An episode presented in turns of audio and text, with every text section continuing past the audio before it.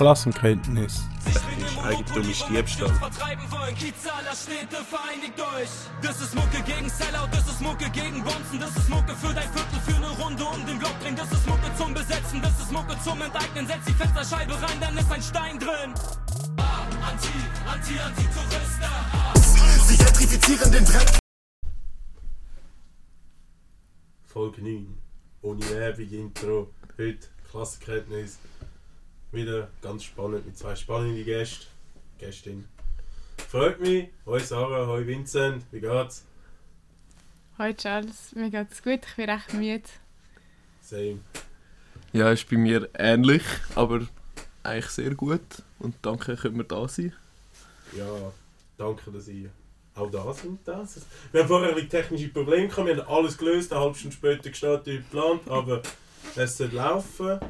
Und ja, bin mega gespannt. Ähm, ja, stellt euch noch kurz vor, wer ihr seid, wieso ihr da sind. Heute geht es um Gentrifizierung und Stadtaufwertung, so als Info. Und wie sich genau euch zwei ausgewählt haben, erzählt mal. Also, was ihr mit dem zu tun habt. Äh, ja, ich bin der Vince. Ich bin Pronomen R, sorry. Ja, schon gut. ähm, voll, ich bin beim linken Seeufer für all aktiv und jetzt auch noch so ein bisschen bei der Alles wird besetzt Kampagne. Genau. Und weiß schon auch ein bisschen etwas über Gentrifizierung. Voll. Was machst du im Leben? Äh, jetzt gerade bin ich arbeitsbefreit. Ich habe mir das neu angeeignet, dass ich nicht mehr sage arbeitslos, sondern arbeitsbefreit. Und kann recht meinen Fokus jetzt auf politische Sachen legen. Also du bist befreit von der Lohnarbeit. Das ist Genau. So politisch ganz korrekt. Lohnarbeitsbefreit. ja, weil politische Arbeit ja auch Arbeit ist. absolut, absolut. Ähm, ich bin Sarah, Pronomen sie. Ich bin bei der BFS Jugend aktiv.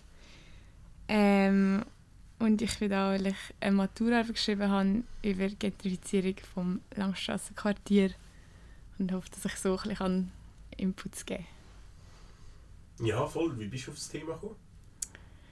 Ähm, ich bin mit einer Kollegin dort Langstrasse gelaufen und dann haben wir irgendwie angefangen über das Hiltel reden, was man dort hat und dass es irgendwie richtig... Also ich hatte nicht gewusst, dass es dort mal war und das ist ja nachher irgendwie in die Scheibe eingeschlagen worden und so und die Leute waren mega unzufrieden mit dem. Und ich habe irgendwie noch nicht so viel davon gewusst und habe dann ein bisschen nachgelesen und es hat mich mega gepackt. Und ich bin mega froh, dass ich das gewählt weil es hat mich wirklich bis zum Schluss sehr interessiert. Voll cool, ja. Ähm, ja. Ähm, du bist auch in der Stadt Zürich aufgewachsen, also hast du in deinem kurzen Leben bis jetzt schon mal, schon mal sichtbar das Gefühl gehabt, dass du Gentrifizierung gesehen hast? Ähm, ich glaube, ich habe es vorher sicher auch schon mega oft gesehen, aber wie nicht erkannt. Und nachher, als ich mich angefangen habe, irgendwie einlesen, ich habe das Gefühl, dann sieht man es wirklich plötzlich einfach überall. Mhm. Gerade in Zürich. Irgendwie, äh, ich wohne in Altstädten und ich habe das Gefühl, langsam kommt es auch dort raus, Gentrifizierung. Also dass wie so plötzlich an der Badener Straße irgendwie nur noch so ähm, vegane Burger gibt, anstatt halt so andere Kebab-Shops oder so. Ähm, Aber nicht gegen vegan, gell? Das ist noch fair. Nein, nein, schon nicht. Aber es ist halt wie, ja, so ein bisschen, ich glaube, man sieht es überall. Voll fair. Ähm, jetzt ist so, ich glaube, für nicht alle Hörerinnen ist eigentlich so das Wort Stadtaufwertung, können sich die einen vielleicht etwas ähm, vorstellen, aber so das Wort Gentrifizierung vielleicht nicht. Kannst du uns kurz beschreiben, wie, was Gentrifizierung kurz heisst oder von wo das Wort kommt oder Stadtaufwertung, was das eigentlich heisst? Ähm, ja, also der Begriff Gentrifizierung kommt, also ist schon recht alt und ist, kommt vom Wort Gentry. Das ist so der Adel in England, ähm, wo dann plötzlich so ein in die Stadt, in die neu entstandenen Städte gezogen ist. Und ähm, das ist nachher in den 60er Jahren von einer Soziologin aufgegriffen worden, um ein Phänomen in London zu beschreiben, also über das Phänomen, was jetzt eigentlich auch ist, dass ähm, Stadtteile aufgewertet werden. Ich weiß nicht, ob ich Aufwertung auch noch erklären. Ja, ja, sicher fix. Ähm, ja, man kann es so ein bisschen, ich weiß nicht, ich habe es in meiner Arbeit so ein bisschen unterteilt, oder es wird grundsätzlich auch oft unterteilt in ähm, bauliche, funktionale, soziale und symbolische Aufwertung.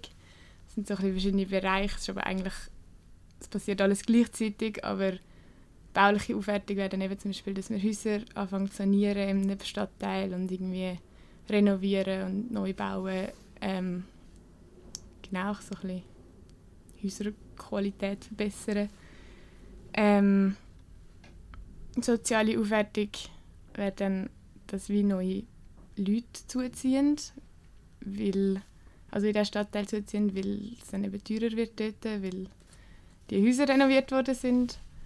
Ähm, funktionale Aufwertung wäre eben genau das, was ich vorher gesagt habe, mit so einem, so einem veganen Shop zum Beispiel. Ähm, dass so ein Dienstleistungsangebote oder so ähm, auch teurer werden und symbolische Aufwertung wäre dann so ein das Bild, das das ergibt in den Medien. Also jetzt zum Beispiel die Europaallee oder hat das Bild von irgendwie im Kreis 4 mega verändert. Ähm, wo man jetzt, also wo man, das Bild, das man vom Kreis 4 von außen hat, weil jetzt plötzlich dort die Luxuswohnungen irgendwie entstanden sind. Mhm. Voll, die ist so ein die zwei Bahnhofstraßen wurde, finde ich ein bisschen. Also ich bin vielleicht so ein bisschen, wie heißt es, genannt, symbolisch oder was ich so klassisch finde, das ist glaube ich in der Europa, dass, ähm, dass du zum Beispiel so unzugängliche Hängeorte machst. Ich weiß nicht, wie man das beschreibt, aber dass man zum Beispiel Bänkchen so anbaut, dass man genau nicht anliegen kann, dass man Mhm. das ist ja wie so die Stadt Zürich zum Beispiel, ähm, die Kübel, die wir haben, die sind ja wie so schräg. Ja. Das sind absichtlich nicht flach, dass man nicht draufstellen kann, dort hängen. Das ist, glaube das gehört auch ein bisschen zum Gentrifizieren, oder? Ja, auf jeden Fall. Das ist alles, gehört ein bisschen alles dazu. Und ich möchte eigentlich auch noch sagen, dass ich den Begriff Aufwertung am so ein bisschen speziell finde. Also es ist auf jeden Fall... Ähm, ja, ich weiß nicht, ich finde es einfach speziell, dass man... Ich meine, Aufwertung ist eigentlich grundsätzlich etwas Positives oder positiv konnotiert, weil, weil du gibst einem etwas mehr Wert eigentlich. Und du machst es besser sozusagen. Ja, Mhm. genau. Ähm, was aber auf jeden Fall nicht, wo sich nicht alle einig sind, dass ein, dass ein aufgewertetes Quartier besser ist. Ja, also, also ja, ich, ich würde jetzt da wie so zustimmen. Ich finde es wie so... Grundsätzlich, wenn du findest, du hast eine Wohnung auf, wenn du so eine abgefuckte Wohnung hast und sie neu machst und dann hast du endlich mal fließendes Wasser oder so, oder so ganz übertrieben, so... England ist ja ein grosses Beispiel, dort könnte man ganz viel Aufwertung machen, wie die Häuser teilweise sind mit den Heizlein, aber den Winter gesehen und so. Ähm, ich finde etwas mega positiv, da kommt halt die Frage, ähm, dass du aus dem keinen Gewinn darfst machen. Also das ist wie so, da geht es in die politische Frage, glaube ich. rein. Das ist das Problem, nicht die Tat an sich. Ja, und genau das ist ja auch der Punkt, irgendwie, eben die Aufwertung basiert oft einfach nur aufgrund, um es nachher können teurer vermieten oder ja, voll. Also ich habe auch sehr Mühe mit dem Begriff Aufwertung. Ja, voll fair. Ähm, ja. Der Prozess von der Gentrifizierung, hast du das jetzt so ein bisschen angeschnitten? Du das in der, ich habe es in der Arbeit gelesen. Kannst du das kurz wiedergeben, wie das so... Du hast es gibt wie so verschiedene Phasen. Das, so mega, das hat mir mega geholfen, um sich das zu verbildlichen, wie so eine Gentrifizierung eigentlich stattfindet. Weil rein theoretisch sind wir, die im Kreis 4 jetzt wohnen, auch ein Teil von der Gentrifizierungsprozess. Voll, also ich glaube, was du meinst, ist die nachfragegetriebene Gentrifizierung. Ähm, da gibt es so ein Verlaufmodell, ähm, dass man hat zuerst so ein, ein Quartier, das so ein bisschen, ich sage mal blöd, ein abgefuckter ist oder so ein bisschen, ja. Ähm, und nachher ziehen dort zum Beispiel irgendwie Studis oder Kunstschaffende oder so meistens junge Leute an, ähm, weil es halt billig ist und weil sie sich das dort können leisten können. Ähm, aber dadurch startet sie eigentlich wie schon der Prozess, weil sich dann eben, also das- Quartier wird dann recht schnell so ein bisschen trendy und irgendwie eben richtet sich dann vielleicht auch die Läden immer mehr nach diesen nach den Plötzlich gibt es überall Mate. Ja, voll. so nach diesen neuen Bevölkerungsgruppen aus. Ähm, und dann mehr und mehr sind halt dann auch andere dazu nicht nur junge Studis. Ähm, und irgendwann werden dann auch Investoren irgendwie aufmerksam auf das Gebiet, weil es halt interessant ist, weil sie so ein, es ist halt eine neue Geldanlage für sie. Ähm, und eigentlich, sobald dann sie im Spiel sind, wo, wo spekulieren und wollen Geld machen aus diesen Häusern, ähm, eben dann fangen vielleicht Renovierungen an und dann werden die Wohnungen teurer und dann kommen wieder neue Leute, so ein bisschen, ja, Yuppies könnte man sagen. ähm, man sagt zum Teil auch die Juppisierung von einem Quartier. Ähm, ja, und dann, das kann zum Teil immer so weitergehen, bis es halt wirklich so dann so zum Seefeld oder so wird, wo dann wirklich einfach ultra teuer ist, um dort zu wohnen. Seefeldisierung vom Kreis 4. Genau. Voll im Gang. Ja, ähm, spannend. Ähm, ich muss kurz aufmachen. ist gut. Die Tür. Ah, ich muss bis Zürich gehen. Jetzt können wir selber in- entertainen. Noch ein bisschen Gossip über Ja, den Charles. tun wir ein bisschen lästern.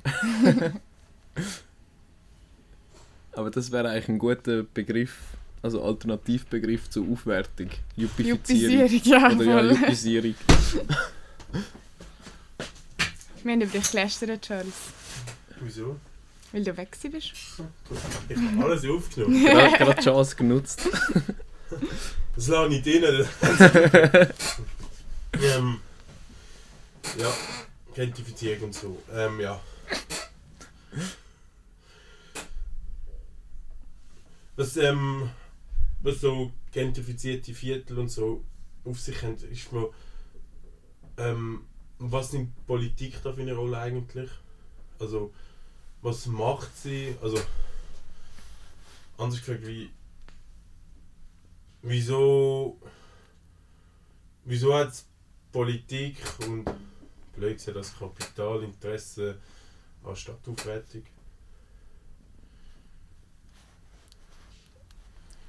Ähm, also Politik oder das Kapital?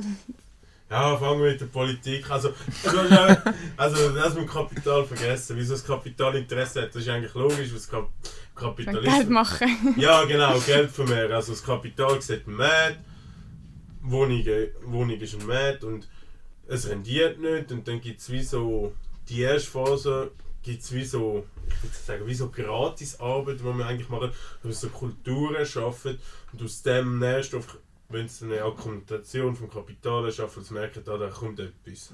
Also wie sie sehen. Und darum gibt es einmal den Kreislauf, es bleibt wie nicht, es ist ja wie so logisch, also es bleibt wie nicht auf dem Niveau von diesen kleinen Juppie-Läden und den Studierenden, sondern ah, sie sehen, sie können immer mehr machen und so Mhm. gibt's immer so, alle Zürich siehst immer eine Wohnung abgerissen werden, neue Wohnungen, die nicht teurer sind, logisch vom, die Logik vom Kapital, vom Kapitalismus. Voll. Und mega oft ist es dann eben nicht mehr, dass man Wohnungen einfach so irgendwie den Wasserhahn renoviert oder so, dass man zum, sondern dass man dann zum Teil wirklich einfach Wohnungen aus dem Nichts irgendwie einfach wieder abreißt, die eigentlich noch mega, mega funktionstüchtig sind. Und ich habe das Gefühl, das ist der Punkt, wo dann das Kapital nur noch Interesse daraus schlagen wird. Also nur noch, ja, Ka- Kapital anhäufen wird. Das Kapital wird Kapital anhäufen, das macht nicht so Sinn, aber ja. Voll, ja, ich, ich sehe das aus meiner alten Baukarriere, ich das zu oft gesehen, dass wir einfach Sachen rausgerissen haben und neu reingemacht haben, weil, weil man es kann. Mhm. Also, Voll, und nachher kannst du mehr Geld verlangen. Also weißt du, es ist ja cool, wenn du einen neuen Wasserhahn hast, der vielleicht jetzt ein bisschen kühler ist. Der andere wäre jetzt auch noch 20 Jahre gegangen. Mhm. Nein. Ähm, was ich eigentlich mehr raus wollte vielleicht das Beispiel in Berlin ist Gentrifizierung ja... Ich, weiß nicht, ob in Berlin Gentrifizierung vorgeschritten ist. Ich habe das Gefühl, die ist überall sehr vorgeschritten. In Berlin ist sie einfach grösser und vielleicht ein bisschen sichtbarer, weil sie einfach die Stadt viel grösser ist. In London ist es auch ja, ganz extrem. Da müssen ja, Im Zentrum müssen sich Ärztinnen irgendwie so eine Wege teilen und leben wie Studenten, Studentinnen oder so, Studierende. Mhm. Und ähm, also es gibt wie so in Berlin hat es wie so das Wohnen in Tag nicht geht. Das haben die vielleicht mitbekommen, die so einen Mietdeckel gefordert haben, wo ich glaube die SPD erfolgreich wieder gekippt haben. Und ähm, was sind so, also was sind so Maßnahmen, die die Politik sollte machen und was sind so Maßnahmen, die es machen, dass es schlimmer wird? Ähm, Oder was nimmt sie so für eine... Also du hast einen Teil in der Matur, aber. ja, also ich habe wieso den Widerspruch einmal kurz angesprochen, was so vor der Stadt, vor dem Stadt steht, ähm, dass du wie irgendwie als Stadt in diesem System musst irgendwie wachstumsorientiert sein, also du willst, brauchst halt Geld. Und für das musst du irgendwie Also Steuereinnahmen. Steuerzahler anlocken, die Steuern zahlen oder irgendwie Tourismus muss immer top sein, dass auch dort kannst du irgendwie Geld machen und so weiter und so fort. Und für das du halt aufwerten, aber gleichzeitig hat die Stadt oder irgendwie die Stadtpolitik ja irgendwo die Aufgabe ähm, auch irgendwie sozial zu agieren und irgendwie sozial da sein für die Leute. Und es kann ja dann nicht sein, dass, dass einfach nur eine gewisse Bevölkerungsschicht in der Stadt kann wohnen Und ähm, ich glaube, jetzt gerade zum Beispiel in Zürich mit einer rot-grünen Stadtregierung ist das so ein Widerspruch, den man vielleicht da recht gut sieht, dass man irgendwie es gibt recht viele Genossenschaftswohnungen. Das wäre zum Beispiel etwas, was sie machen zum, also ja, kommt darauf an, was für Genossenschaft, aber was sie machen, um irgendwie Wohnungsraum begünstigen, aber trotzdem kommt man halt mega fest an seine Grenzen irgendwie in dem jetzigen System, weil sie halt gleich müssen aufwerten Und Geld zum Geld reinholen. verdienen. Ja. Voll, genau auf den Widerspruch kann ich wählen. Also, da habe ich so schön passend auf den Punkt, dass so die Städte im kapitalistischen System eigentlich so dort mega ihre Grenzen und auch wenn du so eine rot-grüne Regierung hast, Berlin ist glaube ich auch ein gutes Beispiel, irgendwie seit gefühlt, glaube 40 Jahren von der SPD regiert und ich glaube, nirgends ist es glaube so schlimm wie die Gentrifizierung wie dort, also so Mietdeckel. Das habe ich mega spannend gefunden. Ähm, ich könnte kurz ähm, du hast so die Entwicklung von der Langstrasse beschrieben und so. Und von wo hast du angefangen und wie hat sie sich entwickelt? Weil die Langstrasse ist so ein, also die Langstrasse ist für mich so ein Ausgangsboot, auch ein Spot für verlorene Seelen, die ihre Frust vom kapitalistischen System ausleben wollen. Es ist so, es ist ein bisschen verjuppelt momentan, es ist so, es, es, es tüpft mega auf Gegensatz, du hast so die Touren Jupp äh, Juppis, die sich irgendwie so teure Sachen, Wohnungen dort wohnen und dann gleich hast du irgendwie so. Nein, der Pöbel darf ich nicht nennen, aber gleich hast du so eine randständige Szene, die so durchs System durchgefallen ist und irgendwie so dort am Verelenden ist oder so, weil ihnen niemand hilft oder so. Es ist so. Es ist ein mega Pulverfass. Also die Langstrasse finde so, Zürich ist ein mega Pulverfass und so ein mega spannendes Gebiet. Es würde mich mega interessieren, was so deine Arbeit so an sich gegeben hat über die Langstrasse. Ähm, also es war recht schwierig, so genug Geschichten zu finden. Ähm, weil es halt, hat wie so ein, zwei Bücher irgendwie, die das entdeckt haben und mehr nicht. Das heisst, ich hatte nicht so viele Quellen. Gehabt. Aber ähm, ich habe sie probiert, so kurz zusammenzufassen. Das heisst, ich habe ganz eigentlich angefangen habe ich im 12. Jahrhundert, wo es irgendwie das erste Mal auftaucht. Wow. Ähm, ja, das habe ich nur so kurz. Es geht dann recht schnell schon ins 19. Jahrhundert. das, das, das, ist ähm, im 12. Jahrhundert, das weiss ich glaube ist ähm, die Langstrasse so aus, ähm, der Außenrand von, der- von der Stadt gsi. Voll. Und, und dort ist irgendwie, sind, so, sind so die Armen, also sind wie nicht zu der Stadt gehört, sind, sind die, die vom Verelenden waren, sind, sind dort am Arbeiten und darum kommt der Kreisreitbegriff. Genau. Sehr gut. ja. Ah, Ähm. Hast du aufmerksam gelesen in dem Fall? ja, es hat wie ähm, irgendwie so Sachen gegeben, jetzt so zum Beispiel eben das Keibenhaus, ähm, wo man irgendwie Tierkadaver entsorgt hat, weil es halt so ein bisschen der Stadtrand war. Oder irgendwie ein Siechenhaus oder so hat's hat man es genannt, ähm, wo so ein bisschen von Art Spital war, aber wo die Leute eigentlich geblieben sind. Also wo mega kranke Leute halt gelebt haben, wo man eigentlich nicht so in der Stadt hat wollen. Ähm, das heisst, schon damals war es eigentlich wie so ein Ort für so ein bisschen Marginalisierte. Ähm, und nachher im 19. Jahrhundert oder im 21. Jahrhundert ist es dann langsam zu so einem mega Arbeiterviertel geworden. Ähm, weil man dann, ich weiß nicht mehr genau wann, aber Italien. 1847 hat man die erste Bahnlinie eröffnet. Weil die Langstrasse ist ja gerade hinter dem Bahnhof.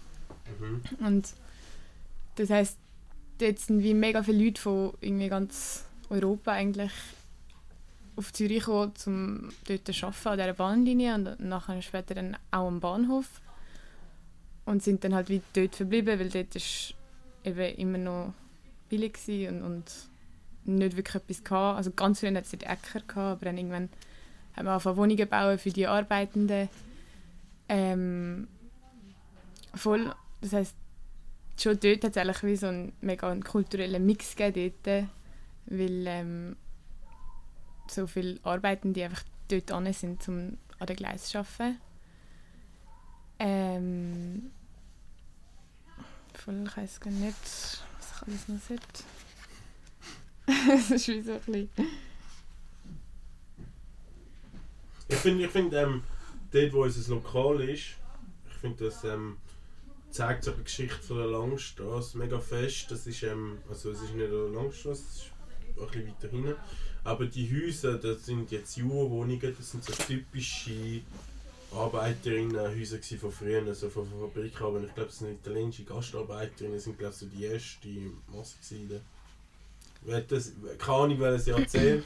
Irgendwann mal früher sind die mal so auf Zürich gekommen. Die sind dort so mega einquartiert gewesen und das sieht man, also ich finde so alte Langstrasse-Architektur sieht man genau so den Arbeiterflair noch mega fest, dass man so die Reihenblöcke Wohnungen hast oder so. Ja, mega. Es ist mega so der Häuslebau, der so hoch und viele Wohnungen drinnen ist. Ähm, eben um halt möglichst viele von diesen Arbeiten irgendwie unterbringen. Ähm, voll, es hat recht viele italienische EinwandererInnen gehabt und später dann auch sehr viele jüdische Leute, die sich dort niedergelassen haben. Ähm, darum nennt man es manchmal auch Städtel an der Siel. ähm, weil sich dort wirklich so auch recht eine jüdische Gemeinde aufgebaut hat.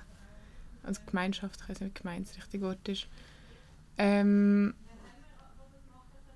vor allem, wo wie so, also in Wiedeke gibt es ja eine Mhm. grosse jüdische Gemeinschaft. Gemeinschaft. Und in, ähm, bei der Langstrasse waren es wie so ein bisschen die Ärmeren. Gewesen. Ähm, voll, ich habe auch jemanden interviewt, der als jüdische Person dort aufgewachsen ist. Das war auch noch mega spannend. Gewesen. Ähm, ja, und dann später sind dann immer mehr Leute von verschiedenen Ländern auch dort angekommen. Und es ist wie so, ich weiß nicht, es ist recht kompliziert, aber es hat dann auch mega, es hat halt mega einen kulturellen Mix dann gegeben und, und ich glaube mittlerweile leben dort Leute von über 90 verschiedenen Nationen, was ich mega krass finde. Ähm, und dementsprechend, ich habe auch irgendwo gelesen, es wird so mit Ellis Island in New York verglichen. Ich weiß nicht, wieso was das ist. Das ist eine Stadt in New York, nehme ich mal an.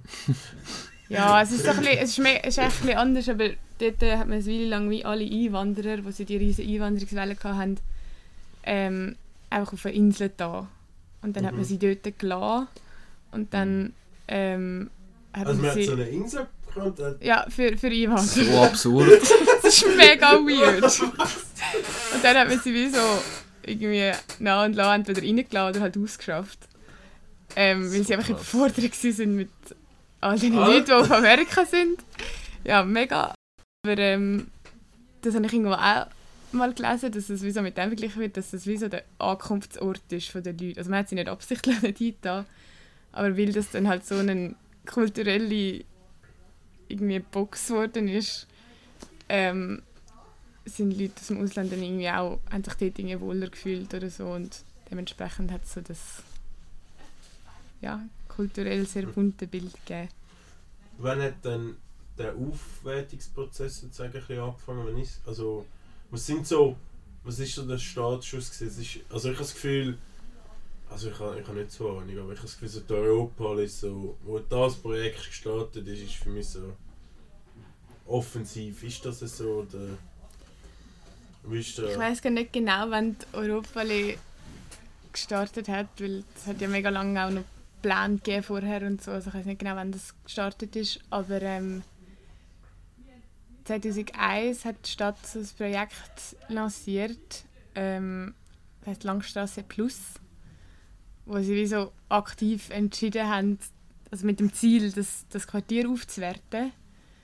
Ähm, ja, es ist recht lustig, der Bericht, also lust, ja, interessant, den Bericht zu lesen, weil sie so mega weirde Ziele irgendwie haben. Sie so einerseits irgendwie Polizeipräsenz massiv erhöhen und halt sexgewerblich genutzte Liegenschaften durch Wohnungen ersetzen und dann gleichzeitig aber irgendwie eine soziale Mischung dort entstehen lassen. Ich weiß auch nicht, es ist so ein bisschen, ein bisschen widersprüchlich zum Teil. Aber ja, und dort haben sie dann zehn Jahre lang, also 2011 bis 2000, äh, 2001 bis 2011, ähm, wie das die Projektgruppe dort gehabt, die dort agiert hat, indem sie irgendwie kann ich die Straße mitputzt haben zum Beispiel oder eben ein Filmikops dort hat oder ich weiß es gar nicht, was, ja eben, dass Ja. sie so, so sexgewerblich genutzte Liegenschaften irgendwie rausgekickt haben oder so. also das Wort gentrifizieren kannst du auch übersetzen, heisst ja glaube auch Penner Ziedi. Oder so.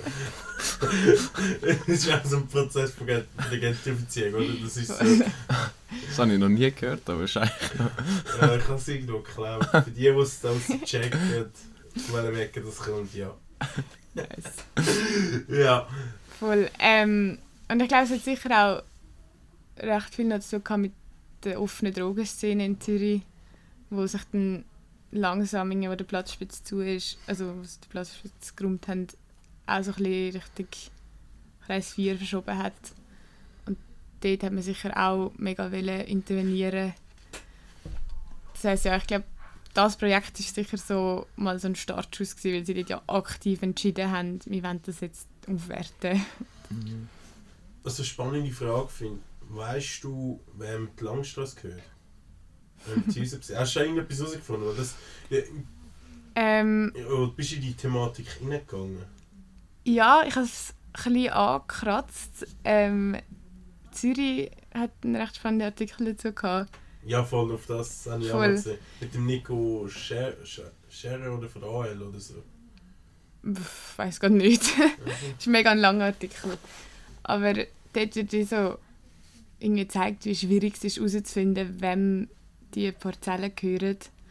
Weil das zum Teil mega viel Privatbesitz ist, wo sich irgendwie über Jahre, wo über Jahre vererbt worden ist.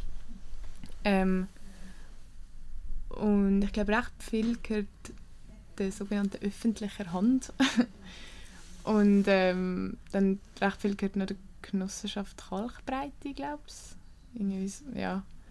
Aber ich glaube, ja, ich kann da nicht so viel dazu sagen, weil es ist echt schwierig das, also ich glaube, es ist mega schwierig, das herauszufinden, wem das gehört. Aber das ist Statistik. Ich glaube, Zürich ist eine der wenigen Städte, wo das Grundbuch nicht öffentlich äh, ansehbar ist, dass man nicht nachschauen kann, wem das Grundstück gehört. Ich glaube, es gibt Städte, wo das so, also das Grundbuch ist das Buch, wo jeder eintragen muss, wenn er ein Haus kauft, dass der Name ist. Ich glaube, in anderen Städten kann man das wie so nachschauen, das ist wie so öffentlich, so Allgemeinwissen, so das Recht. Und Zürich ist da mega... Und es wäre noch interessant, ich weiß nicht, vielleicht viel mal später im Weiter, ich glaube, Doyle ist in dem Huren stark und hat dann mega viel Arbeit schon investiert, in dem das so aufdecken. Darum Auch Credit Suisse hat auch noch recht viel. Ah, ah, toll! lieben wir! ja. Ähm, kennt kennt ihr kennt ihr die Firma Livit?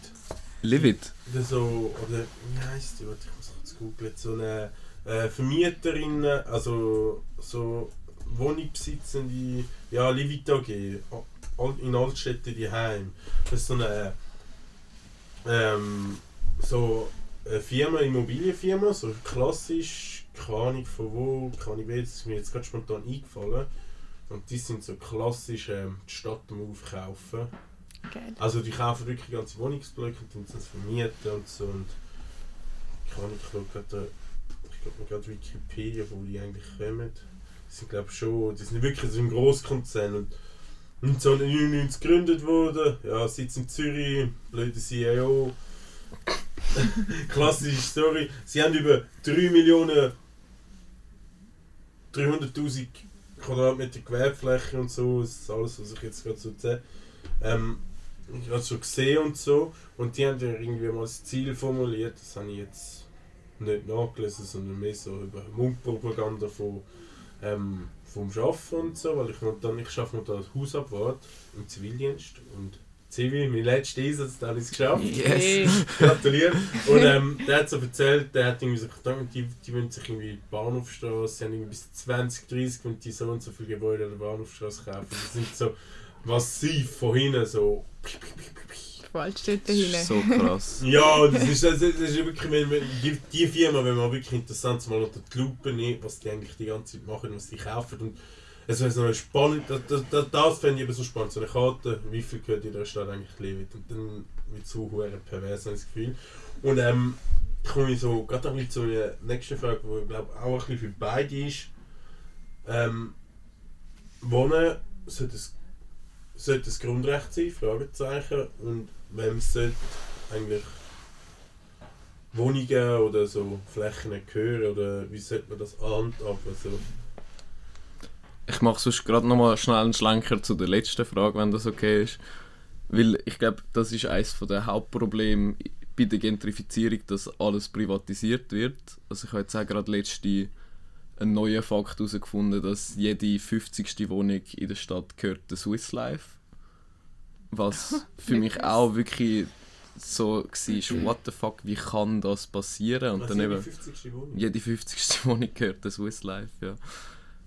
Also Wohneinheit, aber ja, voll. Und einfach, ich glaube eben, das ist wie so, gerade wenn du fragst, wem sollten die Wohnungen gehören, eigentlich einfach die Leute, die dort drinnen leben, ist meine Meinung. Und nicht irgendwelche privat Großkonzerne, wo eben eigentlich noch Versicherungen sind oder jetzt wie Credit Suisse eine Bank, wo dann irgendwie all die Häuser aufkaufen und dann eben auch noch sogenannt aufwertet. Ja, ich finde das wirklich so das Abstruseste daran, dass das auch möglich ist und auch von der Politik so zugelassen wird. Okay, also zu deiner Frage, ob Wohnen ein Grundrecht ist. Ähm, also ich weiß jetzt nicht, ob das so verankert ist, ehrlich gesagt. Vielleicht weißt du da eher dazu, ob das irgendwo aufgeschrieben ist, dass Wohnen ein Grundrecht ist. Nein, ich glaube im Fall nicht. Leider Okay. nicht. Also, Also, ich, ich, ich glaube, man würde sicher in in den Dingen, in den Menschenrechten können, können ähm, ich glaube im Fall im ganz Im Fall nicht. Ah doch, jeder nicht. Mensch hat Ist es? Doch. Ah, okay. hey, jeder Mensch in der Schule. auf angemessenen Wohnraum. Artikel 11 Deutsche Indist In ah, fuck die. Institut für Menschenrechte hat das jetzt so. Ja, es ist ein Menschenrecht. Ja, das Dach über dem Kopf. Ja. ähm, voll, nein, ich finde, ja, eh auf jeden Fall. Ähm, ist halt. Ich weiß gar nicht, dass. ja, ich finde, es ist ein Grundrecht. Ich finde, man sollte irgendwie das wie besser handeln, gerade, dass nicht Leute vertrieben werden ähm, und gleichzeitig irgendwie Leute auf 200 Quadratmeter zweite wohnen. So, ähm, in der Stadt. Ich finde, das kann es nicht sein. Aber ich finde eben auch noch die Frage ist, wo wohnen. Also so... Wohnen ist ein Grundrecht, das, ist, das sagt sich recht leicht, aber irgendwie... Man will halt auch irgendwie in einem... Also ich weiß nicht, ob alle in einer Stadt wohnen, aber so... Auf jeden Fall gibt es viele Leute, die in einer Stadt wohnen und das wird dann irgendwie mega schnell, mega schwierig ähm, zum Umsetzen. Ich habe das Gefühl, die Leute, wenn irgendwann weniger in der Stadt wohnen, wenn das kapitalistische System aufgebrochen ist und es überall schön ist. Ja. Ich glaube, das Bedürfnis in der Stadt wohnen kommt mega Das ist ein fest. schöner Ausblick. Also weißt du, es kommt so mega, also Ahnung, es kommt ja mega so drauf an, ich habe meinen Job in der Stadt, ich kann nur dort leben, weil in der Stadt halt mega zentral, zentriert ist. Du musst so Zeit optimieren. Ja, und auch so Verbindungen schlecht sind, schlechter ÖV, Stau, Umweg. Du kannst, ähm, kann ich es? Du, kann, du hast mega viele Nachteile teilweise so, wo halt vom kapitalistischen System so ein bisschen aufgebaut ist, habe ich das Gefühl. Grundsätzlich, was ist dein Fazit von deiner Arbeit? Was, was hast du gelernt, was nimmst du mit und was nimmst du in deinem politischen Aktivismus mit in der BFS Jugend, dass du Boah. Ähm, ja, auf jeden Fall, dass es irgendwie mega verzwickt ist. Oder ich habe es irgendwie zum Teil auch schwierig gefunden, ähm, das irgendwie differenziert anzuschauen, weil ich mega häufig einfach so ein bisschen an Anschlag gekommen bin, im Sinne von, ja, ist halt einfach Kapitalismus gerade. Und das finde ich dann wie ähm, mega schwierig, zum, gerade zum Beispiel eine Arbeit darüber zu schreiben, weil ich hätte dann einfach eine Arbeit darüber schreiben warum Kapitalismus scheiße ist. Aber das habe ich ja nicht wollen. Das wäre das Kapital. Voll. Ähm, das heisst, ja, das ist irgendwie mega. Ich weiß auch nicht, mega etwas. Ich sehe mega viel Potenzial irgendwie im, im Häuserkampf zum allgemein gegen das System ankämpfen. Weil ich das Gefühl habe, das ist etwas, wo gerade fast allen irgendwie angedroht wird, außer denen, die irgendwie ein Haus besitzen. Also eben nicht allen, aber so auf jeden Fall mega vielen. Ähm, und wenn dir irgendwie angedroht wird, dass du irgendwie bald keine Wohnung mehr hast, das geht irgendwie mega fest an deine Existenz an. Ich habe das Gefühl, dass das ein mega ein, ein grosses Feld ist, wo du kannst Leute politisieren ähm, weil dort, wie so, du musst nicht viel verstehen, um zu merken, dass es nicht fair ist, dass du aus deiner Wohnung raus musst, wo du irgendwie schon seit 10 Jahren drin wohnst. So, Aber hast du auch das Gefühl, es geht gerade ein bisschen mehr in diesem Aspekt? mega, mega. Ich finde es recht schwierig zu beurteilen, weil ich eben das Gefühl habe, seit ich wie mehr weiss, darüber sehe ich es überall, aber So geht es mir eben auch. voll. Aber grundsätzlich habe ich schon das Gefühl, jetzt irgendwie eben gerade mit der Besetzerszene und, und alles wird besetzt, wo jetzt oder mit der Demo, die gerade war oder so Sachen, es kommt wie irgendwie immer mehr, es wird immer mehr angesprochen. Also, Zürich ist ja, also, ich glaube, seit der Räumung vom Koch, also das letzte halbe Jahr ist das, das Koch ist so die letzte Bastion ein bisschen so gewesen von alternativen Freiräumen. Es ist ja, beim Besetzen geht es ja nicht nur immer um Wohnungen, es geht auch darum, sich vom Konsum können befreien sozusagen. Und Besetz ist so ein Ort und so. So wie Besetzt ist teilweise so alte leerstehende Fabriken und allgemein, es hat viele Leerstände in der Stadt Zürich, also so, also genügend, sagen wir es so. Es hat sehr viel Erste. Ja. Ja, im Sinn vom Kapital und all der Blödsinn. Und ja, vielleicht so, können wir gerade so einen Überschlenk machen zum aktuellen Projekt, was es gibt in der Stadt Zürich, weil im letzten Jahr viel gegangen ist, schon alles wie besetzt ist entstanden, das linke Seeufer und du bist ja in beiden mal ein bisschen so aktiv und so. Ähm, ja, was ist das linke Seeufer und was machst du dort? Äh, ja, also vielleicht mal so ganz grundsätzlich für all die Leute, die noch nie etwas davon gehört haben, mal so, was dort überhaupt passiert. Ja, das äh, Oder? Gut, Abriss, ja, das wissen glaube ich nicht so viel. kleine Einführung. Ähm, genau, es geht so um den, die Seepassage um die Rote Fabrik und GZ Wollishofen, wo jetzt auch schon neben der Savera-Wiese, was viele Leute auch nicht wissen, dass die Savera-Wiese heisst. Man- Ist das nicht das GZ? Eben genau, alle nennen es GZ, aber seit ich beim linken Seeufer bin, weiß ich, dass die Savera-Wiese heisst. Das habe ich auch nicht gewusst. Äh, genau, dort wird ja jetzt schon so ein siebenstöckiger Luxusblock. Ist auch schon fast fertig. Voll. Und es ist auch wirklich absurd, wie hoch das Ding geworden ist. Äh, genau, und dann gibt es noch ein zweites Projekt, das auf dem Kibag-Areal stattfindet. Das ist direkt neben der Roten Fabrik.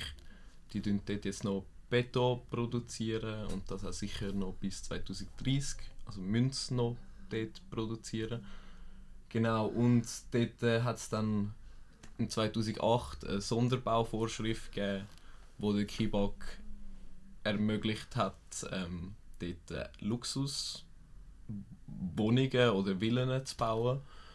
Ähm, genau, das ist so ein bisschen der aktuelle Stand und dann eben hat sich so ein bisschen etwas da. Ähm, es ist eine Motion eingereicht worden im Gemeinderat vom äh, Gabriele Küsker und ähm, Luca Macci. Ähm, und die haben dann eigentlich die Sonderbauvorschrift so ein bisschen gestoppt und haben wie eine neue Testplanung erzwungen. Genau. Voll. Auf dem Kibakayan. Genau, das ist jetzt einfach fürs Kibak-Areal.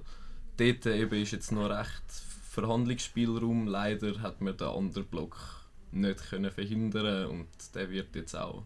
Also der ist schon fast gebaut, oder? Der ist eigentlich Also, fast fertig. Das genau. ist ganz krass so.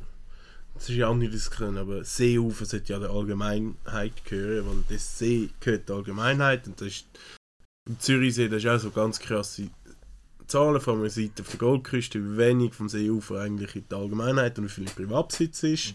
Federer hat, glaube ich, eine ganze Villa dort angeklebt, so, das riesige Story. Ähm, Dings. Aber das Krasse finde ich, dass du diese auch jetzt einen Balkon, also direkt Ausblick auf den See hat. Also so richtig fett, bronzig. Und für alle, die im Sommer schon mal in dem GC sind, es ist hure laut und es lebt und es ist Kultur und ich sehe nur Probleme. Ja, also eben, Probleme sind wirklich vorprogrammiert. Das ist, glaube wie auch allen bewusst, selbst der Politik ist es bewusst, dass es eine absolute Fehlentscheidung war. Also ja, der, die, die Firmenbesitzenden, also die, denen, die es anlagt, das ist eine gute Entscheidung. Ich jetzt fett Kohle draus machen. Ja. Und hoffen, wenn Kibak, äh, das ist ja wie so ein fortlaufender Prozess, jetzt ist ja die Diskussion von der Kibak, dort ist ja fix, dass Wohnungen drauf kommen, auf dem Areal, oder? Nein. Ah, Eben, also es wäre fix gewesen, dann aber durch die Emotion ist das wie gestoppt worden und es hat eine neue Testplanung gegeben. Die Testplanung ist mittlerweile auch schon abgeschlossen. Ähm, das, die Testplanung ist so ein eben vom Amt für Städtebau gemacht worden und sie haben dann in verschiedenen so, sie haben es Echoräume genannt, wo sie das so ein wie probiert haben, ja, herauszufinden mit verschiedenen Interessensgruppen, was auf dem Areal auch Sinn macht. Wir sind auch eine von diesen Interessensgruppen gewesen, also schon vom auch, linken Seeufer, genau, ja, Betonung auf «gsi». Nein, also schon auch immer noch, aber die, eben die Testplanung ist jetzt halt abgeschlossen. Und ähm, ja, eben man hat sich das halt auch so ein bisschen müssen erkämpfen, dass man auch Gehör kann bekommen oder auch darf mitschwätzen. Weil sonst wäre es wie bei dem anderen Block gewesen, dass einfach plötzlich angefangen wird zu bauen und dann ist es wie schon zu spät. Mhm. Ja. Und ähm, jetzt, jetzt das ist ein Kollektiv sozusagen, basisdemokratisch organisiert, von Anwohnerinnen, von Jugendlichen vor allem, die dort äh, in der Umgebung wohnen, also, wo ein bisschen mit dem GZ groß geworden ist. Also zwischen das, das Areal, die Rote Fabrik, GZ, das ist eigentlich so ein bisschen kultureller Aspekt oder so, Baden, Sprayen und das ganze Zeug. Und die Frage ist, wo ist eigentlich die Verhandlung, wo ist der Verhandlungsstand momentan, was sind die Forderungen? Also, was Also- ist der Stand? Der aktuelle Stand, eben die Testplanung ist jetzt abgeschlossen, das ist auch präsentiert worden, dann wieder leider, wie sie haben wollen, vor einem geschlossenen Rahmen. Ähm, wir haben dann dort trotzdem öffentlich dazu eingeladen, dass Leute sollen kommen ähm, Das hat dann die Stadt auch noch bewilligt an dem Tag dann. Und eben dort haben sie so ihre Erkenntnisse aus dieser Testplanung präsentiert und dort ist jetzt auch ganz klar herausgekommen, dass Wohnungen auf dem Areal oder in, dieser, in dem Gebiet keinen Platz sollen finden. Also auch bei der Politik ist es mittlerweile angekommen, dass dort keine Wohnungen sollen gebaut werden was ich halt auch sehr widersprüchlich finde, weil wie schon ein siebenblöckiger Stock äh, Block dort am Entstehen ist. Ja, und genau. Und was sollte anstatt, anstatt gebaut werden? Also, deiner Meinung nach, was sollte da noch kommen? Ich glaube, da eben ist jetzt wieder mega ein Also, persönliches Ding mhm. so. Ähm, aber ich glaube, grundsätzlich ist es uns einfach wichtig, dass erstens die kulturellen und auch Freiräume, wo es schon gibt, dort, dass die auch sicher können bleiben und auch tendenziell sich können ausbreiten. Und dann eben genau, für mich ist es halt wie wäre es eine riesige Chance für die Stadt, das Areal auch können visionär zu nutzen und wirklich einen Mehrwert für die ganze Stadt, eben wie du auch sagst, es ist ja nicht nur Wollishofen, wo das Gebiet nutzt, sondern es kommen Leute aus der ganzen Stadt dort hin. Und ähm, ja, eben, ich glaube, wir sind uns alle einig, dass es einfach auch einen Freiraum, Freiraum soll geben, wo Leute können machen was sie wollen und irgendwie so ein bisschen partizipativ sich können einbringen Ja, genau. Der Stand von der Verhandlung ist so, sie wissen noch gar nicht, was drauf gebaut werden ist. Das ist wie noch nicht gefixt, oder? Das habe ich richtig verstanden. Ausser, dass es keine Wohnungen sind. Ja, genau. Und ich könnte euch noch, also, haben die noch die Chance, euch noch voll zu einbringen? Ist der Kampf dann noch voll am Laufen, dass da etwas Gescheites rauskommt? Und gehört der Kibak, oder? Das Areal. Also, Genau, wir sind mit dem Kebab am Ausjassen. das ist eben genau das grösste Problem, wie auch so an vielen so anderen Orten in der Stadt, dass das Land leider immer noch der Kiba gehört ähm, und die auch absolut bis jetzt nicht dialogbereit sind, abgesehen von einem Interview in der NZZ. Aber ähm, sonst haben die so eine starke Anti-Haltung auch zu dieser Testplanung. Sie fühlen sich dort benachteiligt, obwohl auch sie dort zwei Leute können schicken können. Ähm, aber dann eben so ein bisschen demonstrativ über den Plan lachen und eigentlich genau wissen, solange das Land ihnen gehört, können sie dort auch machen, was sie wollen, mehr oder weniger. Zumindest im Privateigentum. Also, es gut Deutsch sollte die Stadt Zürich das Land enteignen. Ich glaube, das ist die einzige Chance für das Land, zum auch wirklich, dass dort etwas kann entstehen, wo auch etwas Positives ist. Mhm. Weil auch eben, also die Kibak gibt sich absolut nicht bereit zum Verkauf. Das ist wie auch ein weiteres Problem. Sie haben auch eben in dem besagten NZZ-Interview gesagt, dass sie an ihren Plan von einer gemischten Wohn- und Gewerbezone festhalten. Also, dann ist es scheißegal, was da eigentlich entschieden Ja. wurde. Genau, ihnen ist es mittlerweile, also im Moment noch völlig scheißegal. Ja, Sie wissen ja, dass sie den Kohle haben und am längeren Hebel sind. Genau. Ja. Ich finde, können wir wie so einen Schwenk machen, so ein bisschen vorher Vasilke. Das war ähm, so ein Projekt, gewesen, wo sich auch Bewohnerinnen anfangen zu organisieren. Und das ist darum gegangen, der Coop hat ähm, am Silke hat so beim Mehlturm da, wieso in Schmitz in der Stadt Zürich so einen fucking Mehlturm brauchen, der so grau raus freut mich nicht, was sich Coop da studiert haben. Das ist etwas, was mich mega aufregt, der hure Mehlturm. Nur, dass ich das mal erwähnt habe. Nein. Ähm, haben sie nicht Mehlturm, hat so Wohnungen gehabt, so schönes altes Häuschen mit der Schreinerei drin. Dort haben sie jetzt alle rausgekickt und ähm, wollen dort für Büro und Labors brauchen, weil der Mehlturm nebendran ist, und das dann so näher ist, oder keine Ahnung, wieso die das genau mitten in der Stadt machen wollen, aber ja, toll. Jetzt haben wir bei Wohnungsknappheit bauen wir uns einen Mehlturm in der Stadt, weil wir das dringend brauchen. Ja, der Der ist voll beste. schön, der Mehlturm. Dann bist du nicht, nein, das, ah, das ist so Das ist gra- voll ästhetisch. Jetzt, äh, Ich weiß, wie der ausgeht. So das ist wie der Prime Tower.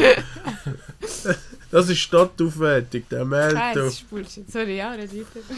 Ähm, ja, genau. Und ähm, was ich dort krass gefunden habe, dann hat es wie so eine Bewegung gegeben, recht ich gefunden. Ähm, Petition ist gestartet worden mit 8000 Leuten, ist im Stadtrat überreicht worden. Die Hütte ist zwischendurch einmal besetzt worden, aber ist gerade wieder geräumt worden. Und der Stadtrat und das Parlament, das Parlament hat auch mega viel Druck gemacht, hat gefunden, nein, das läuft nicht und der Stadtrat auch nicht. Dann hat es wie so Verhandlungen mit dem Coop gegeben. Und dann hat Gob einfach Nein gesagt. Und da ist der Stadtrat so da gestanden. Der Stadtrat, ich weiß gar nicht, wer dort zuständig war, vermutlich der Wolf. Andrea Odermatt wahrscheinlich. Ja, ja, keine Ahnung, so, so ein halb wichtiger Sieg. oder eine Frau, oder keine Ahnung. ist da gestanden und dann hat es geheißen, nein, machen wir nicht. Und dann müssen der Stadtrat so zurückkrebsen und der Stadtrat und sozusagen das Parlament und die ganze Bevölkerung hat sozusagen, nein, wir wollen das nicht. Die Regierung von der Stadt und so und das Privatfirma hat gefunden, wir machen das gleich und das ist so eindrücklich gewesen, wie so wie weit man eigentlich raufgeht und wie wenig Macht wir haben eigentlich über unsere eigenen Sachen. Mhm. Das ist so, so. Ja, und das widerspiegelt sich auch. Also ich habe wirklich ein bisschen die Angst, dass das bei uns dann eben ein ähnlicher Fall ist. Weil eben sie sitzen am längeren Hebel, im Moment zumindest noch. Auch wenn immer mehr Druck, politischer Druck entsteht. Aber ja, irgendwie eben. Es ist wie überall klar, in der Bevölkerung ist es klar, auch in der Politik ist es mittlerweile angekommen. Aber wenn nicht jetzt wirklich auch gehandelt wird und das umzonet wird in erster Linie und dann eben im besten Fall enteignet wird, dann ja, kann Kibak machen, was sie wollen. Was sind so eure nächsten Projekte? Was haben ihr so vor, dass, dass das passiert? Haben ihr haben, haben irgendeinen geheimen Massenplan in der Schublade so sie ziehen? Keine Panik, wir haben es im Griff, das kommt. Also ein mega, Das wäre noch geil. einen mega ausgefeilten Plan gibt es noch nicht. Eben, es ist jetzt auch das Ding, eben bis 2030 muss Kibak dort eh noch produzieren und sein. Auch jetzt von dem, aus dieser Testplanung, ihr neuer Plan, was dort soll entstehen, ist Endumsetzung auf 2040 angesetzt. Also es ist noch ein sehr langer Prozess und wir haben uns wie auch einfach gesagt, wir müssen wie aktiv bleiben und laut bleiben und immer wieder mal die Stadt stressen, Kibak irgendwie einen Verkauf attraktiv machen oder besser gesagt, dass sie einfach nicht wollen bleiben. Aus Ekeln. Also ich, ich, ich finde eigentlich, ich finde schon eine Frechheit, dass man das eigentlich kaufen sollte. Eigentlich könnte man einfach sagen, gehört jetzt uns. Ja. Punkt, abgestimmt. Ja. Ja, was auch noch spannend ist, das Land ist auch Konzessionsland. Konzessionsland heißt, es ist aufgeschüttet worden, also dort wäre eigentlich See gewesen. Und das Spannende daran ist, Konzessionsland hat den Auftrag, der Öffentlichkeit zu dienen. Jetzt ist es aber in dem spezifischen Fall nochmal ein bisschen komplizierter, wie es- so kommuniziert wird, weil das Land privat aufgeschüttet worden ist. Und das auch noch bevor Legal? die Kibak dort war. Okay. Ja, also anscheinend schon legal, aber man weiß nicht, wer es aufgeschüttet hat. Irgendjemand ist vorbei, Irgend- hat eine eben. Schaufel genommen. Ich habe dann auch gedacht, ja, dann gehen wir doch jetzt auch einfach mal ein bisschen, go- go- go ein bisschen See aufschütten. Oh Mann. Es ist wirklich so absurd, dass, dass das auch irgendwie funktioniert und eben. Ja, Das ist dann wie eine Verschwörung. So die wichtigste Akte fehlt. So wie, so, wie, wie ist das? Ich glaube, die Mondlandung-Akte offiziell fehlt auch bei den Oh USA. nein, nein, Charles, du triffst schon. ja, ich muss, ich muss auch. Nein, aber das ist Darf ich so. noch eine Frage stellen Ja. nachher? Ja, kannst ich du jetzt. eine Frage stellen? Ähm, zu dem Enteignen. Wie, also dürfte das die Stadt machen, wenn es der Kiba gehört? Also, oder wie, ich kenne mich da nicht so aus. Wenn wieso jetzt an dem Silke irgendwie eigentlich so ein mega grosser Teil von der Bevölkerung das hat wollen und die Stadt das hat wollen, aber man wie gleich nicht kann machen kann man e- einfach das Land enteignen, ohne dass sie es irgendwie verkaufen oder ein- einwilligen? ich glaube eben, so einfach ist es leider nicht.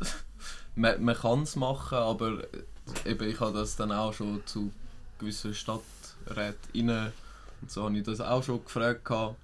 Und bei ihnen ist dann meistens einfach das Argument, gewesen, ja, es wäre ein massiver juristischer Aufwand. Und ich bin dann so ein bisschen, dann macht euren Job. Ja. Also, das stimmt nicht ganz. Also, rein theoretisch kann ein Staat einfach kommen und sagen, meins. Das passiert Okay. in ganz vielen kleineren Sachen, mega oft in der Schweiz Ja. sogar. Wenn es irgendwie so darum geht, du musst jetzt eine Autobahn dort durchbauen Landstraße und das Land gehört dem Bauer, dann kommt einfach die Stadt oder die Gemeinde sagt, da, wir bauen das durch, das ist ähm, Interesse von der, von der Allgemeinheit, da ist eine Entschädigung, Ruhe. Okay. Das, das, das passiert in ganz vielen irgendwie. Ja, ja. In Sion oder so haben sie mal einen Minigolf, also einen Golfplatz enteignet, um den Flughafen erweitern. Irgend so ein Schwachsinn. Also wirklich, Heißt besser als andere. ja, ja, also wirklich, also es ist voll lächerlich, dass die Argumentation, es ist juristisch kompliziert. Es ist so, es ist kompliziert, weil du dann viele Leute ähm, an Karren pissest und halt, sagen wir so, die einen ein bisschen ansprechen, wenn dann der Staat plötzlich so, ich nenne das immer den Enteignungshammer umschwenkt, weil ich stelle mir das vor, bist du so, hast so einen Holztisch, so, steht so der Stadtrat oder die Stadträtin, nimmt so den Hammer, ihr sind enteignet und schlägt so drauf. Bumm, bumm. das ist das ist der So Enteignungshammer. eine schöne Vorstellung. Ja, ja, von so, so, so stelle ich mir Enteignung vor, so, bumm, So Enteignung. stellst du so Kommunismus vor. Kommunisten stelle ich mir ein bisschen sympathischer vor, weniger Hämmer. das ist mir sicher.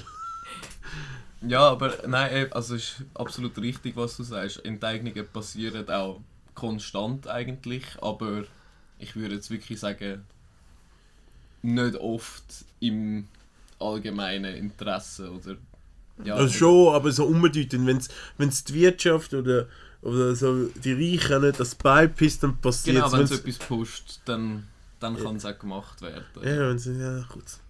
Das, also ja, sie, sie hätte die Tabel dazu noch. Ja, voll, voll. Easy. Okay. Ja, ich will glaube langsam ein bisschen zum Schluss kommen und ja, das mache ich eigentlich mal am Anfang von der Folge, aber so jetzt mache ich so eine Abrundung von der ganzen Story eigentlich so, was mir so politisch die letzten paar Wochen gefällt hat, inspiriert hat oder so lustig gefunden hat und ich habe, es sind ja Wahlen gewesen, in dem schönen Kanton Zürich wieder mal.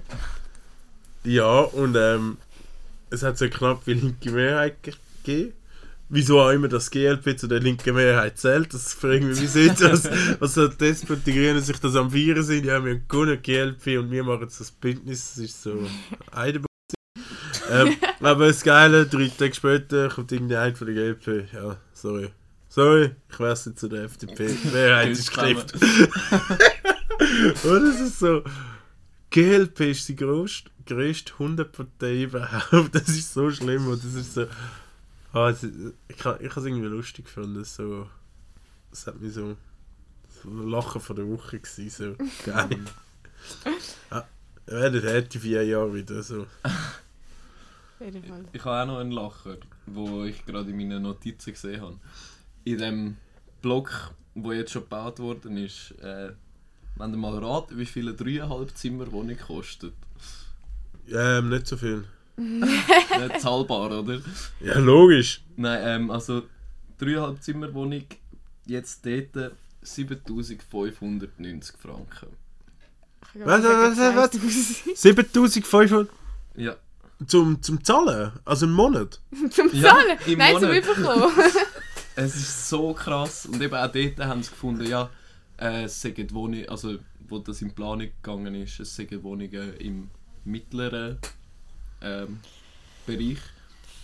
Das ist eine Ja. Definitionssache. Absolut, ja, voll. 7500 Franken ist absolut zahlbar. Ah, toll. Das, das, das, wirklich, ah, da kommt ja ganz kurz. Habe ich auch noch einen spassigen Fakt reingebracht. Sarah, hast du auch noch einen Ja. so einen politischen Move findest oder etwas Privates? Bist du beim Coiffeur gewesen? Du. ähm. Nein, tatsächlich nicht. ähm. Ich komme gar nicht in den Sinn. Also politisch oder privat? Nein, privat, also. Wie du willst. Hm, Gerade nicht. Ja, sonst mache ich noch zu meiner Veranstaltung Hinweis. So im Schluss, das ist wichtig. Wir nehmen heute am 2. auf, die Folge kommt vermutlich am Sonntag raus. Das heisst, den Klimastreik muss ich nicht erwähnen, aber ich erwähne ihn gleich. Hören dann, der Klimastreik war schon cool gewesen am 3.3. Ich gehört 10'000 Leute. Mein Onkel eine Riesaktion gewesen, völlig inspiriert, werden aktiv und rettet das Klima. Ähm, sonst ist am Mittwoch, 8.3. ist Demo in Winter. Ähm, ah ja, eben, 8. März, wie alle jährlich. Und am 11. am Samstag, am Nachmittag irgendwo in Zürich. Weißt du, kann doch. kannst Halb du- zwei, ich weiß gar nicht Hat das genau. eine, ja, halb zwei? Schau's nach. Ja, ich habe kurz nachgeschaut. Und sonst habe ich jetzt da. Ähm, 18. ist eine antifaschistische Demo in Genf am Samstag. Also äh, der März ist ziemlich wild und voll. 25. ist eine Demo.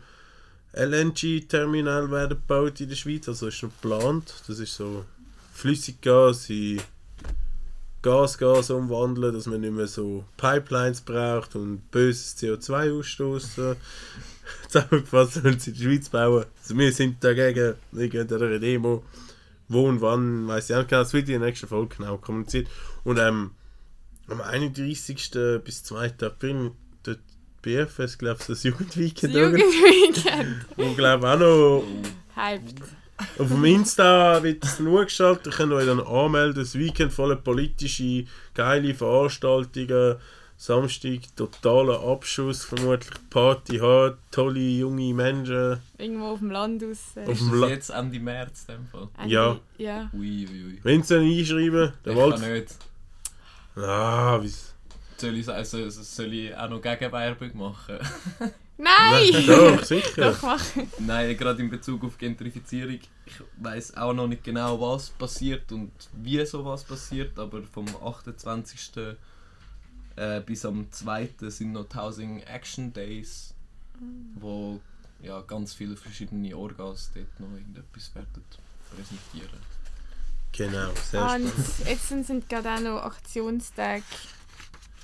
Ah, Ähm, Zoe. Justice for Zoe Aktionstag startet am 10. März und endet am 21. Gibt es sicher auch. Ich sehe den Burnout. Ja, Es ist so politisch viel. intensiver Monat schon wieder. Ja. Ah, Das- der, der, die feministische Demo ist im Münsterhof. Ah, das gleiche wie der Klimastreik. Ja, Ja, ich halb zwei. Münsterhof, Place to be für 11. geile März. Demos. Yes. Ja. Ähm, ja, und dann ist das gewesen. So, vielleicht das kleine Vormerken. Es werden bald Stickers von mir rauskommen. Oh, vom Podcast. Uh. Ja, mit QR-Code die können wir dann umkleben. Wow. Das ist ziemlich wild. Und noch ein anderer Teaser. Es wird bald ähm, sozusagen, äh, wie, wie nennt das? Ein, ein Crashkurs Marxismus Folgeserie geben, wo man so verschiedene Themen in der marxistischen Theorie mit Leuten, die sich auskennen, ein bisschen theoretischer, werden aufgenommen und aufgegriffen und so wie ein Bildungs zum Bildungstool wird sein. 9. März. Ja, der Dings, ja, dort, BFS organisiert einen Leserkreis dazu und ich tue den Leserkreis digitalisieren für alle Leute, die nicht dabei sein können, dass wir uns das Wissen und spreadern können und alle wissen, wieso Eigentum geil. schlecht ist. Eigentum ist Diebstahl. Das ist ein schöner Abschluss. Eigentum ist Dieb. Super. Habe ich etwas zu sagen? So die letzten Worte. Irgendwie, danke fürs Kommen. Danke fürs können da sein. Schönes Gespräch gewesen mit. Mega gute Arbeit im Fall. wirklich. Das ist recht gut geworden. Danke. Ich bin froh, dass du dabei. Soll ich auch noch etwas sagen? Ja, nur wenn Ich es sage auch noch Danke, danke. Ja, wir sind jetzt auf Spotify. Freut euch. Yes. Die letzte Wort. Tschö mit euch.